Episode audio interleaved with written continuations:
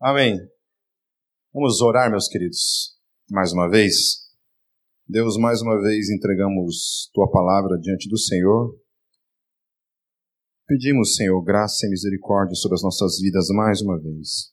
Que a tua palavra mais uma vez fale aos nossos corações em nome de Jesus. Amém. Então, domingo passado, eu falei a respeito da cosmovisão de Gênesis, e hoje nós vamos dar continuidade, então, àquilo que foi falado. Então, se você não veio domingo passado e não assistiu depois pelo Metalcast, lá pelo Facebook, é, eu vou dar uma recapitulada rapidinha aqui para que você possa ficar inteirado a respeito disso, ok? Nós falamos a respeito dessa questão da, da cosmovisão do, acerca da existência, acerca da criação do universo que hoje no mundo todo as pessoas se dividem em duas categorias. A primeira categoria é o materialismo, ou seja, que o universo, todas as coisas que existem vieram do nada. Ou talvez a opção que está se, se usando hoje é essa questão do, dos multiversos. Ainda que não exista nenhuma evidência científica disso, você tenta utilizar desse argumento para, de alguma forma, fugir da grande complicação que é como que se traz, como que algo vem à existência simplesmente do nada. É impossível, não, não é uma questão apenas de você é, ter que fazer muito esforço é, racional para você entender isso, né? O nada absoluto não tem como trazer alguma coisa à existência, a não ser que alguém traga isso à existência. Então, alguma coisa precisa ser eterna. Ou Deus é esse ser eterno, ou a criação, o universo, os seus multiversos é eterno de alguma forma. Como cientificamente falando, o universo teve um início, todas as evidências apontam para isso, teve um início, logo algo ou alguém deve ter dado início a isso tudo, ok? Não tem como é, as coisas, a forma como o universo funciona, é, você mesmo, né, a forma como o teu corpo funciona, a perfeição como é o corpo humano é, e as coisas que acontecem de errado nesse mundo tem muito como consequência para a questão do pecado, mas é fato que o universo ele funciona debaixo de leis precisas, né? Ah, o nosso planeta só é possível existir vida nele por causa dessas, dessas leis que funcionam de uma maneira que possibilita a vida aqui no planeta. Qualquer mudança, pequena que seja, nessas leis, na forma como as coisas funcionam, não haveria vida aqui no planeta Terra. Então, existem essas duas visões: a visão de que o nada, ou a simples matéria, organizou tudo isso, ou que, no meu ver, assim, acreditar nisso é, é exigir muito mais fé. Né? Eu penso que a pessoa que acredita nisso, é, tem que ter uma fé muito maior para crer nisso simplesmente, do que simplesmente acreditar realmente que uma mente poderosa, um ser todo-poderoso, criou todas as coisas, um ser inteligente deu, então, a essas leis a forma como elas funcionam, e inclusive a minha e a tua inteligência, a nossa racionalidade, tem sentido partindo desse pressuposto, de que uma mente inteligente criou todas as coisas, Portanto, a nossa inteligência, a nossa razão, ela tem de fato uma funcionalidade. Amém? Dentro dessa questão da crença, supostamente crença em Deus, a crença em Deus, dentro dessa mesma cosmovisão, ela se divide em duas categorias, né? A categoria dos monoteístas, que implica então o cristianismo, o islamismo e o judaísmo, e as outras religiões, em especial as religiões orientais, que acreditam na energia, uma espécie de panteísmo, certo? O panteísmo ali, de alguma forma, então, Deus é tudo, né? tudo é Deus. Tudo aquilo que é criado é Deus. Então, Deus é o sol, Deus é os pássaros, né? costuma-se dizer a mãe natureza, né? e por aí vai. Então, Deus é tudo. Né? Mas isso daí de alguma forma não dá a Deus, de certa forma, uma pessoalidade. Então você não vai encontrar em nenhuma religião lá do Oriente, nem no hinduísmo, nem no budismo, ainda que aqui no Brasil a gente queira tornar isso um pouco mais cristianizado, você nunca vai encontrar nesse tipo de religião uma espécie de relacionamento com Deus, com Deus pessoal. Você tem um relacionamento com uma energia, né? então, mas não com um Deus pessoal, uma pessoa Deus. Isso não existe nessas religiões, ok? Existe qualquer outra coisa, menos uma pessoa a quem você se relaciona, como é de fato nessas outras três religiões monoteístas, que é o judaísmo, o islamismo e o cristianismo. São as únicas religiões na face da terra que propõem uma relação com Deus, ok? Certo? Então, o cristianismo e essas duas religiões propõem então um Deus racional que criou todas as coisas.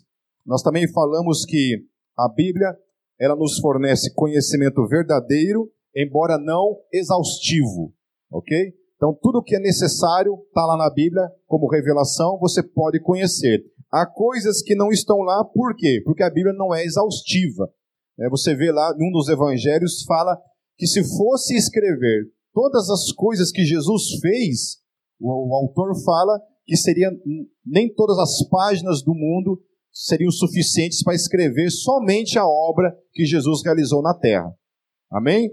É, dentro do conceito dele naquele tempo ali, eu não sei o que, que ele imaginou na mente quando ele falou acerca de páginas. Então, se nem a obra de Jesus não caberia em todos os livros do mundo, é isso que o autor fala, né? Imagine então se fosse escrever, Deus fosse escrever literalmente tudo toda a revelação, todo revelar tudo acerca dele, acerca da criação na palavra, não existiria livro suficiente para isso. Amém? Então, é verdadeira, porém não é exaustiva. Amém?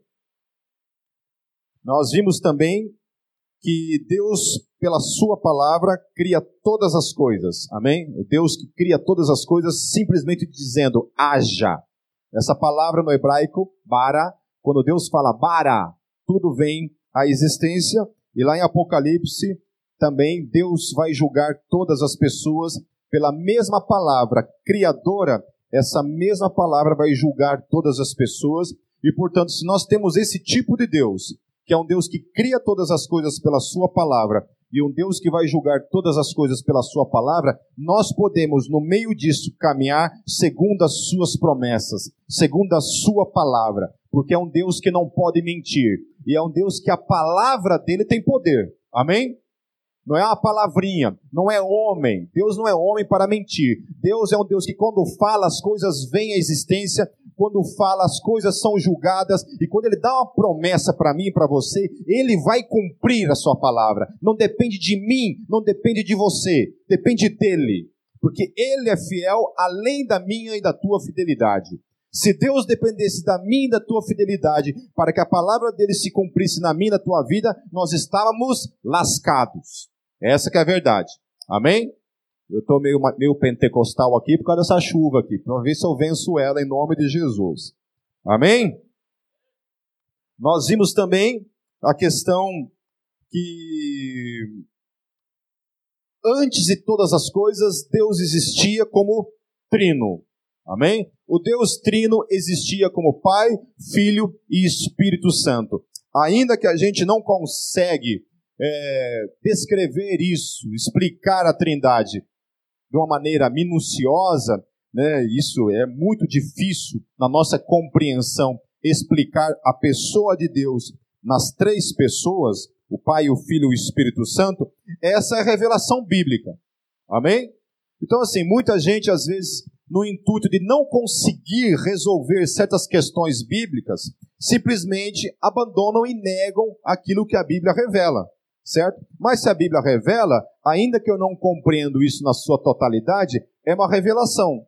Né? É fácil entender, compreender a pessoa do Pai, é fácil compreender a pessoa de Jesus, mas quando chega na pessoa do Espírito Santo, muita gente tropeça nisso e não consegue entender muito, né? porque entende então que lá a palavra no grego pneuma é sopro, né? então não é uma pessoa, é um sopro simplesmente, que as pessoas acabam entendendo. É, e a gente falou a respeito disso, né, que não tem como, porque a Bíblia revela que o Espírito Santo arde em ciúmes. Então não tem como o vento ter ciúme, né? Certo? É, a gente falou lá da girafa na Amazônia que não tem como ela interceder. E a palavra também fala isso, que, que o Espírito Santo intercede por nós. Intercessão significa que ele ora por nós. O Espírito Santo ora a quem? Então, a primeira coisa está apontando isso, que ele é uma pessoa. E é uma pessoa, se ele ora, ele ora para Deus, porque Deus ora para quem? Não tem como. Você já viram o pai orando? Está na Bíblia lá, Deus Pai um dia, ó, hoje eu tenho que ter um tempo, vou orar. Com quem que Deus ora? Deus ora consigo mesmo? Como é que é esse negócio? Né? Então não tem como. Então, se o Espírito Santo ora, e o Espírito Santo fala que o Espírito, a Bíblia fala que o Espírito Santo é Deus, e ele ora, ele intercede, significa que ele ora para quem? Para Deus. Então tem que ser uma pessoa, somente uma pessoa pode orar. Amém? Vento não ora. Amém? Amém? Certo? Então lá, ah, a palavra significa pneuma. Significa pneuma. A Bíblia fala que Deus é espírito. Então está dizendo que Deus é um vento? Então a, Bíblia está propondo que é panteísmo? Não. É uma pessoa. Ainda que a palavra não caiba a totalidade de Deus, é isso que a palavra fala a respeito do Espírito Santo, a respeito de Deus, o Pai. Amém? Falei a respeito da palavra dia no hebraico, que ela pode significar um dia de 24 horas, pode significar uma porção de um dia de 24 horas, ou pode significar um tempo indeterminado. Por isso não tem como, certo? Simplesmente dizer que a Bíblia está falando de sete dias de 24 horas. Pode ser. Eu, a princípio, acredito nisso. É um dia, são dias de 24 horas. Não tenho nenhum problema com relação a isso. Acho que Deus pode ter criado o universo em milésimos de segundo, quando pode ter, ter também levado 7 bilhões de anos, aí é com ele. Eu não estava lá, né? E só lá no céu a gente vai poder chegar e tirar essa dúvida com Deus, né? Lá a gente faz um, um, um concílio celestial para tirar dúvidas teológicas com Deus acerca disso. Amém? Lá no capítulo 1, no versículo 27, fala que Deus criou Lá diz: Criou Deus o homem à sua imagem. Certo? A imagem de Deus o criou, homem e mulher os criou. Então Deus não fez somente o macho à sua imagem. Não é somente Adão que é criado à imagem de Deus. O texto está dizendo que tanto Adão quanto Eva, os dois são criados à imagem de Deus. Amém? Então, continuando, meus queridos, lá no capítulo 2, a partir do versículo 18. Diz assim o texto: Então o Senhor Deus declarou: Não é bom que o homem esteja só. Farei para ele alguém que o auxilie e lhe corresponda. Depois que formou da terra todos os animais do campo e todas as aves do céu, o Senhor Deus os trouxe ao homem para ver como este lhes chamaria. E o nome que o homem desse a cada ser vivo, esse seria o seu nome. Assim o homem deu nomes a todos os rebanhos domésticos, às aves do céu e a todos os animais selvagens. Todavia não se encontrou para o homem alguém que o auxiliasse e lhe correspondesse. Então o Senhor Deus fez o homem cair em profundo sono, e enquanto este dormia, tirou-lhe uma das costelas, fechando o lugar com carne. Com a costela que havia tirado do homem, o Senhor Deus fez uma mulher e a trouxe a ele. Disse então o homem: Esta sim é osso dos meus ossos e carne da minha carne. Ela será chamada mulher, porque do homem foi tirada. Por essa razão, o homem deixará pai e mãe e se unirá à sua mulher, e eles se tornarão uma só carne.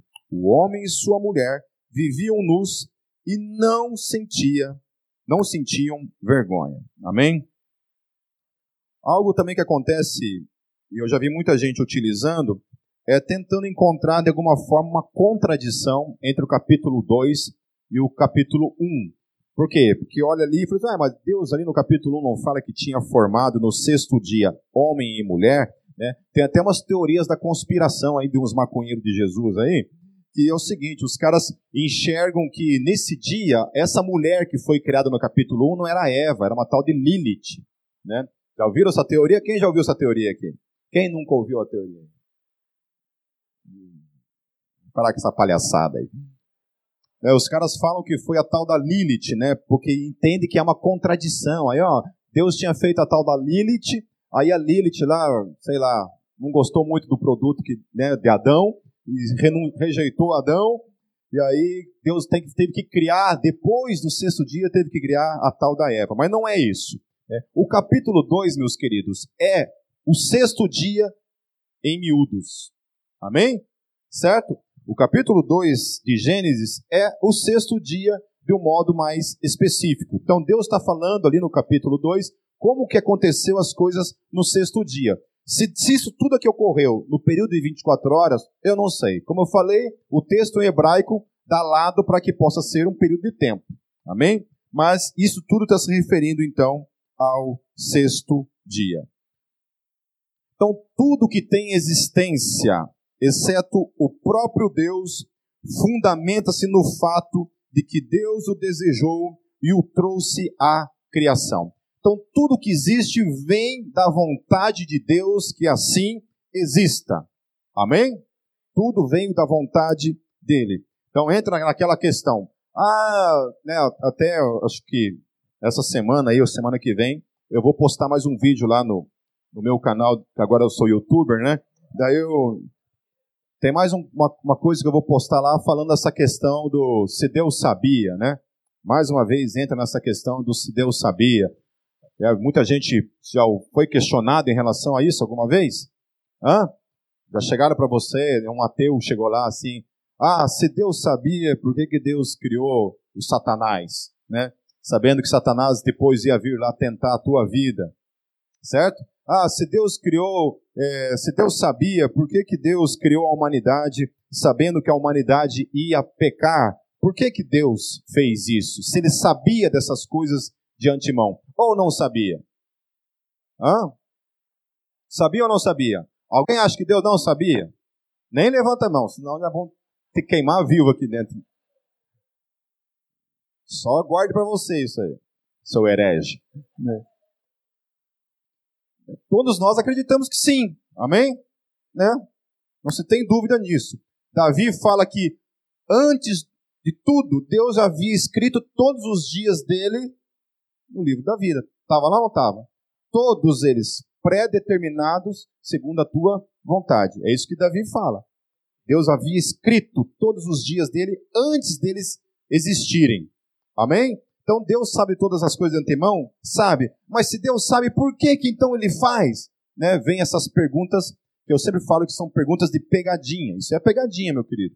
É pegadinha de ateu para a tua vida. Então, por que que Deus não pode, simplesmente se Deus sabia, por que, que ele não mudou tudo isso? Por que, que Deus não mudou então? Porque ele sabia, certo? Aquilo que Deus sabe de antemão, nada do que ele sabe de antemão pode ser mudado em hipótese alguma. Nunca pode ser mudado nenhum pré-conhecimento de Deus. Não pode ser mudado. Ah, Pipe, claro que pode. Não pode. Não pode. Deus não muda nada daquilo que ele sabe de antemão. Por que, que ele não pode mudar? Porque todo conhecimento em Deus é factual. Nenhum conhecimento que Deus tem acerca de todas as coisas que ele sabe de antemão são probabilidade. Né? É, tem teologias por aí que propõem isso. É, o teísmo aberto ele propõe isso, que Deus, Deus não sabe como vai acontecer as coisas. Deus assim, ele sabe todas as possibilidades. Deus sabe que se você for por aqui, vai acarretar nisso daqui. Se você for aqui, vai acarretar nisso daqui. Se você for por aqui, vai acarretar nisso daqui. Então Deus não sabe. É isso que o teísmo aberto fala, abertamente. Que Deus não sabe de todas as coisas. Deus sabe dessas possibilidades. Isso é pré-conhecimento? Não. Isso é, um, é qualquer coisa, menos pré-conhecimento. O pré-conhecimento que Deus tem das coisas, antes das coisas simplesmente virem, realmente se concretizar no tempo, na história, todas essas coisas são factuais. Deus não pode mudar aquilo que ele sabe de antemão. Porque se Deus muda o que ele sabe de antemão, o que ele sabe de antemão deixa de existir então. Confundiu? Deu tela azul? Deu? É, vou fazer um exemplo. Eu sei que essa que essa aguinha vai estar aqui, agora eu sei de antemão, eu sou Deus, amém? Parecidinho, né? Eu sei de antemão que eu vou mudar essa garrafa de lugar. Agora, eu, como Deus, mudo. Então, o que eu sei de antemão agora é que eu vou mudar para o lado esquerdo. Isso aqui era um conhecimento verdadeiro ou não era? Não era. Porque se eu sei de antemão que eu vou mudar, que eu não ia mudar para esse lado, eu ia mudar para o outro lado, o para o outro lado é o conhecimento verdadeiro que Deus tem. E único. E único. Amém? Por isso que Deus não pode mudar o que ele vê de antemão, porque tudo que ele vê de antemão só vem de duas coisas. Você vem de duas coisas. Ou Deus é um ser atemporal, está fora do tempo, portanto Deus está no ontem, no hoje e no presente. Amém? Certo? Ou todas as coisas que acontecem na história são o fruto da sua vontade. Hoje, no presente, no futuro, do pretérito, do perfeito, da, da redondoca da parafuseta. Que seja. Amém? No ontem, no hoje e no amanhã, Deus, tudo que acontece no tempo é fruto da vontade dele. Amém? Isso pode ser também uma possibilidade. Então Deus não tem como mudar aquilo que ele sabe de antemão, porque todas as coisas que ele sabe de antemão, ou é pelo fato dele estar fora do tempo, ou porque tudo acontece segundo a sua vontade. Amém? Então Deus criou o mundo externo e a existência do homem. Eles não são uma extensão de Deus, porém existe por um ato de vontade daquele que é um Deus pessoal e que existiu antes da existência deles. Ele não tinha que criar algo face a face consigo mesmo, a fim de amar, porque já havia a Trindade, a relação entre o Pai, o Filho e o Espírito Santo. Deus poderia criar por um livre ato de vontade, porque antes da criação havia o Pai que amava o Filho e também havia o Espírito Santo para amar e ser amado, e ambos viviam essa relação eterna. Eterna. Deus não precisava em momento algum criar eu e você. Em momento algum Deus precisava disso. Né? Isso aí até Augusto Cury, que não é um cristão, certo? É um cara que acredita em Deus, mas não é um, um cristão nos moldes em que a gente categoriza, né? Eu não, tenho uma, não conheço a intimidade da vida dele também, mas pelo menos não está categorizado dentro dos moldes que a gente pensa. Até Augusto Cury, num livro, ele escreveu isso, falou assim, cara, se Deus criasse algo por uma necessidade, Deus não seria Deus, porque Deus não tem necessidade de nada. Amém? Ele criou porque desejou criar, amém? Um ser para ter uma relação com ele. Existia a Trindade, e Deus criou a mim e a você para termos uma relação com Ele. Então a diferença entre o cristianismo e as demais religiões é que nós temos um ponto infinito para onde a gente olha.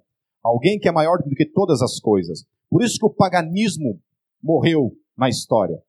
Tem agora aí uma meia dúzia aí que está surgindo no tal do neopaganismo, né? Os caras voltaram a adorar árvore, voltaram a adorar as pedras, uma coisa totalmente irracional, totalmente burra, sem sentido algum. Os caras voltaram a adorar Thor, voltaram a adorar Odin, ou seja, os caras preferem acreditar em deuses limitados, deuses com esses é, sentimentos humanos, deuses finitos, porque Thor é finito, Odin é finito, Loki é finito, e todos esses deuses nórdicos são finitos são deuses finitos. O único Deus que é infinito é o Deus da fé cristã.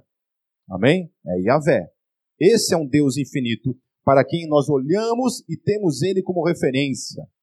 Amém? Ele é maior do que todas as coisas. Quando a gente olha para o panteísmo, Deus, então, se torna o oceano, Deus se torna as aves, Deus se torna as árvores, as girafas e tudo mais. Certo?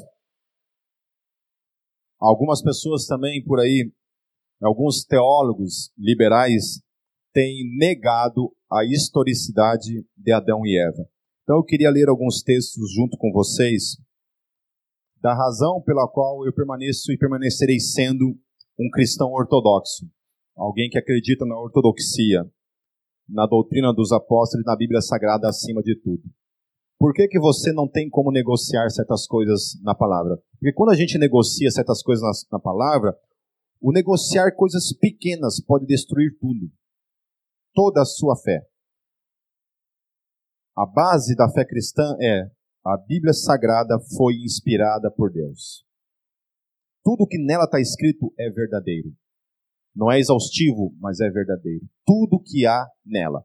Tem um camarada que às vezes eu perco meu tempo discutindo, que ele usa a palavra para trazer certos ensinos para mim, e eu vou lá e refuto tudo que ele fala usando a palavra. Nós estamos discutindo a palavra. Por exemplo, o apóstolo Paulo. Então, o apóstolo Paulo, ele utiliza o apóstolo Paulo para atacar certas coisas ligadas à minha pessoa. Eu pego a questão do que o apóstolo Paulo está falando, dentro do contexto que Paulo está falando, e refuto o que ele está dizendo. O outro passo, o próximo passo dele, então, é falar que Paulo falou coisas como homem. Que alguns textos lá, realmente, Paulo fala assim: ah, falo como homem, não o Senhor. Amém? Mas até essa parte que a Bíblia fala, que Paulo fala como homem, até isso eu creio que foi inspirado pelo Espírito Santo. Amém? Que não foi Paulo, mas foi o Espírito Santo que o inspirou. Quando o cara apela para esse tipo de coisa, então eu vou lá e falo assim: não, querido, mas essa parte que nós estamos trabalhando aqui, Paulo não falou como homem, isso daqui foi revelação. O apóstolo Pedro fala isso, que Paulo falou da parte de Deus. O apóstolo Pedro não fala isso? Que Paulo falou da parte de Deus. Aí ele começa a apelar e falar que Paulo era maçom. Dizer, pô. É. Mas então, se Paulo era maçom, qual a parte do que Paulo está falando era verdadeiro, era de cristianismo, e o que Paulo está falando que era maçonaria? Aí ele se perde todo, entendeu? Aí tudo assim. Então, assim, quando você começa a olhar para a palavra e dizer que certas coisas são palavra de Deus e certas coisas não são palavra de Deus, ali ferrou tudo. Porque quem que garante? Quem garante o que é e o que não é a palavra de Deus? Quem é a autoridade? O Pipe que vai dizer? Sou eu que vai dizer? Quem que vai dizer o que é e o que não é a palavra de Deus? Então nunca caia nessa. Porque eu já vi gente, às vezes gente até aqui de dentro, falando coisas desse tipo. Ah, eu não acho que Paulo falou da parte de Deus isso que ele falou. Falou, querido? Falou. Dentro do seu contexto, seu contexto histórico, mas falou dentro do seu contexto cultural, mas falou da parte de Deus naquele contexto, aquilo que vinha da parte de Deus para aquele momento, certo? Com isso estou dizendo que há coisas na Bíblia que não servem mais para o dia de hoje, há coisas que sim. Há, que, há questões ali que são especificamente culturais da época, mas para isso aí qualquer teólogo sabe discernir uma coisa da outra. Mas ninguém está dizendo que aquilo não é a palavra de Deus. Amém? Então lá, por exemplo, lá em Romanos 5, no versículo 12, 14 e 15, diz assim: Portanto, como por um homem entrou o pecado no mundo, e pelo pecado a morte, assim também a morte passou a todos os homens, por isso que todos pecaram. Olha o que o apóstolo Paulo está falando. O pecado entrou por quem? Por um homem. Não é isso? Aí ele continua lá no versículo 14. No entanto, a morte reinou desde quem? Desde Adão. Adão foi ou não foi um personagem na história? Segundo Paulo. Foi. Foi.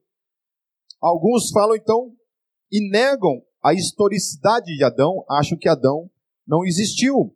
Até sobre aqueles que não tinham pecado a semelhança da transgressão de quem? De Adão, o qual é a figura daquele que havia de vir mas não é assim o dom gratuito como a ofensa. Porque se pela ofensa de um morreram muitos, mas muito mais a graça de Deus e o dom pela graça que é de um só homem, Jesus Cristo, abundou sobre muitos. Amém. Então olha só, aqui Paulo está falando sobre três pessoas: Adão, Moisés e Jesus de Nazaré. Amém? Se eu nego Adão, Segundo Paulo, eu estou negando Cristo. Porque toda a obra de Jesus na cruz só tem sentido por causa de Adão. Porque se Adão não existiu, e o pecado então não existe. E por que, que Jesus veio aqui nesse mundo, afinal de contas? Ele veio para morrer por causa do pecado, por causa do que Adão fez. Jesus teve que vir ao mundo. Amém? Então, negar a historicidade de Jesus é negar a própria obra de Jesus de Nazaré. Eu não sei se você algum dia ficou balançado a negar, olhar para Gênesis e falar assim: ah, cara, eu acho que isso aqui não é verdade. Eu prefiro acreditar só em Jesus. Meu querido, isso não cai nesse tipo de besteira. Não existe isso de não acreditar só em Jesus e não acreditar em Adão. Não é que você vai fazer uma oração para Adão te salvar. Não é isso. Mas se Adão não existiu, a obra de Jesus não tem o menor sentido. A cosmovisão cristã, ela começa lá, na eternidade passada, começa na criação, come, na queda, caminha, então na queda em Adão, caminha em Moisés, vai até Jesus de Nazaré, morto e crucificado, a encarnação dele, morto, crucificado, ressurreto, ascende aos céus e uma promessa de que um dia ele voltará para nos buscar para a sua eternidade. Isso tudo aqui é a cosmovisão cristã. Há uma racionalidade, há algo fechado dentro disso. Nenhum ponto desse pode ser negociado. Havia crentes que, que acreditavam que a ressurreição já tinha acontecido. Aí Paulo vem e fala assim: olha, se não existe ressurreição, então Jesus não ressuscitou, não ressuscitou. E se ele não ressuscitou, nós também não iremos ressuscitar. Ou seja, a nossa fé é totalmente inútil. Lá em 1 Coríntios capítulo 15, versículos 21 e 22, Paulo também falando, porque assim como a morte veio por um homem, também a ressurreição dos mortos veio por um homem. Porque assim como todos morrem em Adão, também todos serão vivificados em Cristo. Aleluia. Em quem que começa então? Em Adão. E depois continua em Cristo Jesus. Se eu elimino Adão, o que Paulo está falando aqui não tem sentido nenhum. É só uma história para carrotinha. Lá em Lucas, e o mesmo Jesus começava a ser de quase 30 anos, sendo como se cuidava. Aí vai falar lá, filho de José, e de José de Eli, e Cainã de Enos, e Enos de Sete, e Sete de Adão, e Adão de Deus. Olha só, a genealogia de Jesus, se Adão não existiu, nem a genealogia de Jesus tem sentido, é mentirosa. Se todos esses nomes aqui, todos esses nomes foram personagens da história, porque só gera algo, alguém que faz parte da história, amém? Certo? Isso aqui não pode ser ficção científica. Eles estão falando da genealogia de alguém que estava vivo ali. Olha, essa é a genealogia dele. Se esses seres aqui, essas pessoas que são chamadas aqui pelo nome, existiram, logo Adão também existiu. Não tem como chegar assim, a gente fazer uma marion... né, um malabarismo teológico. Quando chega na parte de, de Adão, a gente fala: ah, não, Adão, Adão é fictício. É, isso aqui a gente inventou aqui para ficar bonitinho. Ok? 1 Timóteo, Paulo de novo falando, porque primeiro foi formado Adão, depois Eva. Olha só, Paulo dando uma historicidade para esse evento. Ele olha lá para a narrativa de Gênesis tá, e está confirmando Gênesis. Gênesis é exatamente aquilo que está ali. Aquilo que está escrito ali foi o que de fato aconteceu. Ainda que a palavra no hebraico não dá lado para que possa realmente ter acontecido, não necessariamente em dias e 24 horas, mas o que a palavra está relatando aconteceu de fato, segundo a sua, a sua confirmação interna. Amém? E por aí segue mais um monte de textos que eu não vou citar aqui porque vai ficar muita coisa falando aqui. Mas há outros textos também no Novo Testamento confirmando a historicidade de Jesus. Amém? Vamos lá para o capítulo 3, meus queridos. Versículo 1. Ora, a serpente era o mais astuto de todos os animais e, e selvagens. Ora, a serpente era o mais astuto de todos os animais selvagens que o Senhor Deus tinha feito. E ela perguntou à mulher: foi isso mesmo que Deus disse? Não comam de nenhum fruto das árvores do jardim? Olha só, aonde começa a coisa toda. Foi isso que Deus tinha falado?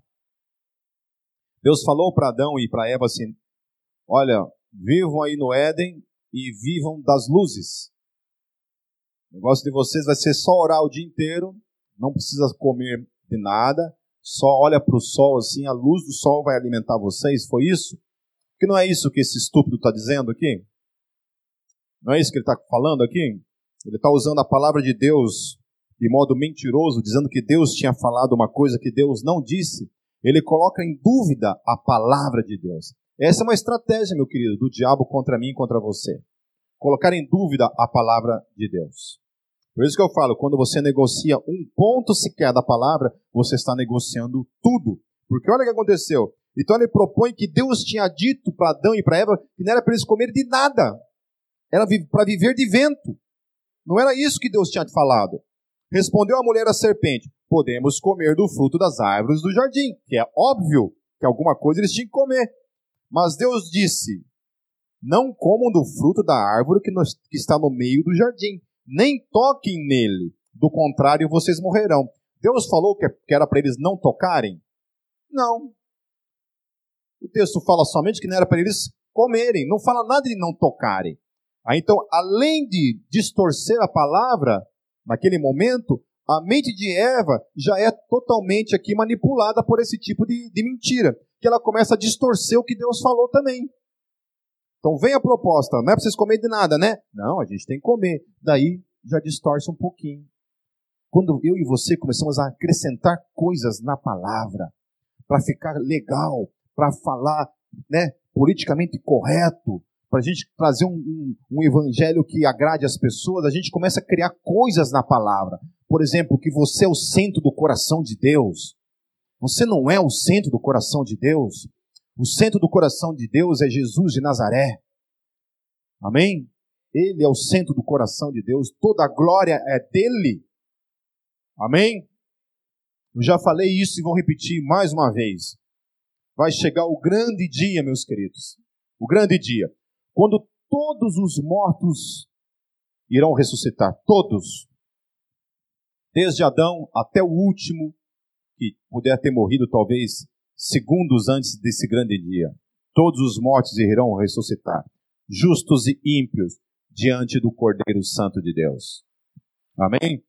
A Bíblia fala que naquele dia todos os santos anjos virão com o Senhor Jesus. Então imagine a cena: todos os homens ressurretos, os santos e os ímpios, diante do Cordeiro. Diante do Cordeiro, Jesus de Nazaré e todas as miríades e miríades de anjos naquela cena. E a Bíblia fala que naquele dia todos os demônios serão julgados no mesmo dia. Então você tem lá reunido toda a criação diante dele.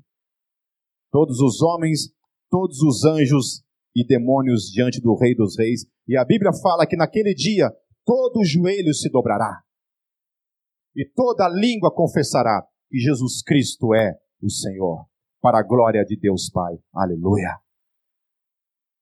Aleluia. Naquele dia, todos os joelhos se dobrará e toda língua confessará que Jesus Cristo é o Senhor para a glória de Deus Pai. Continuando, versículo 4: Disse a serpente à mulher: Certamente não morrerão. Porque quando você começa a distorcer a Bíblia e acreditar no, no diabo, querido, aí tudo vira festa. Aí qualquer coisa vira festa. Aí você lê um livro lá escrito pelo pastor Pipe lá que fala um monte de abobrinha que não está na Bíblia, mas o Pipe que escreveu, então está tudo valendo. E a gente começa a comer qualquer coisa. Qualquer coisa está válido. Está na palavra? Não, mas está tudo certo. Uma vez eu vi um pastor dando uma entrevista e falaram assim: por que, que você faz isso se isso não está na palavra? Sabe o que ele respondeu? Porque dá certo. Não importa se está na Bíblia, dá certo, deu certo, então está tudo certo.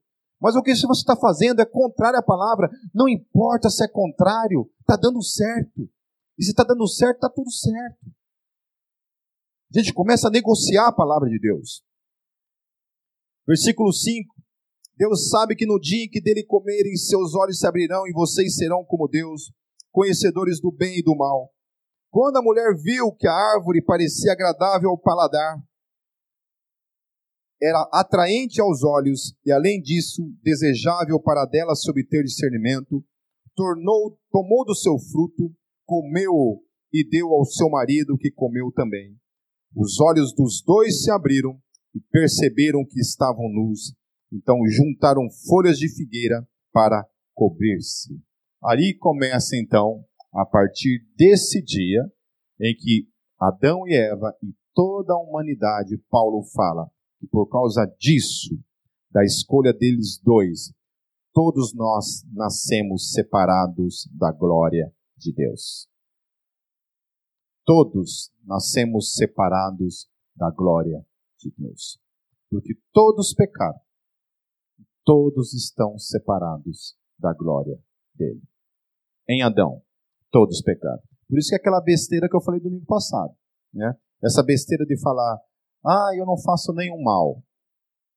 Eu não faço mal para ninguém, eu sou bonzinho, né? então eu tenho mais créditos do bem do que créditos do mal. Então, no dia do juízo final, vai ter a, minha balancinha, né? como é na cultura grega, vou estar tá lá, a balancinha da justiça lá, né? com certeza, como eu sou bonzinho, a minha balança para o lado do bem vai estar tá mais pesadinha e eu vou para o céu por causa disso.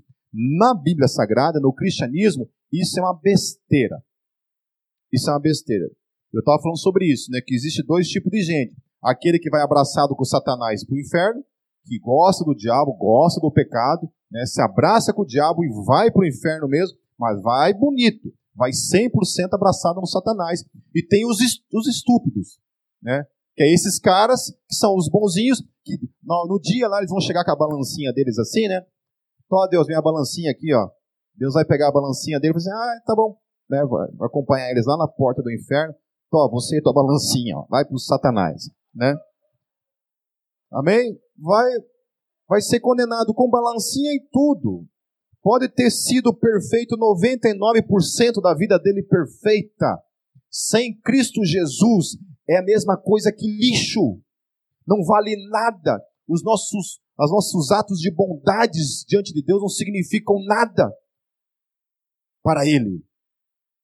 Se não for a graça dele na nossa vida, o sacrifício de Jesus estar presente na nossa vida, tudo isso é em vão.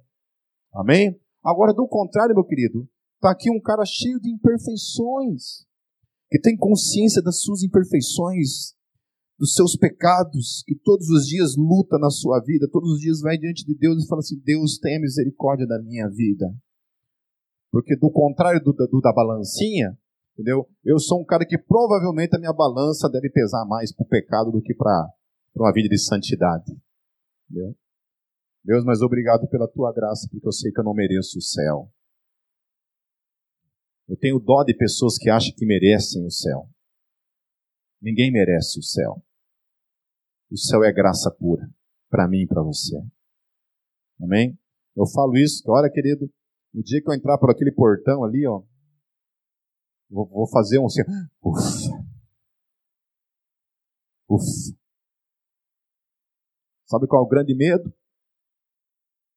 Se eu e você não, não dermos jeito em algumas coisas nas nossas vidas, porque isso também não significa que a gente tem que viver uma vida de pecado, não é isso.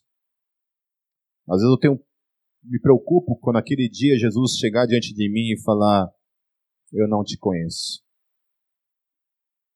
Aparte-te de mim, você que pratica a iniquidade. Então isso parece ser uma contradição daquilo que eu estou falando, mas aquele que vive com Jesus procura viver uma vida de santidade.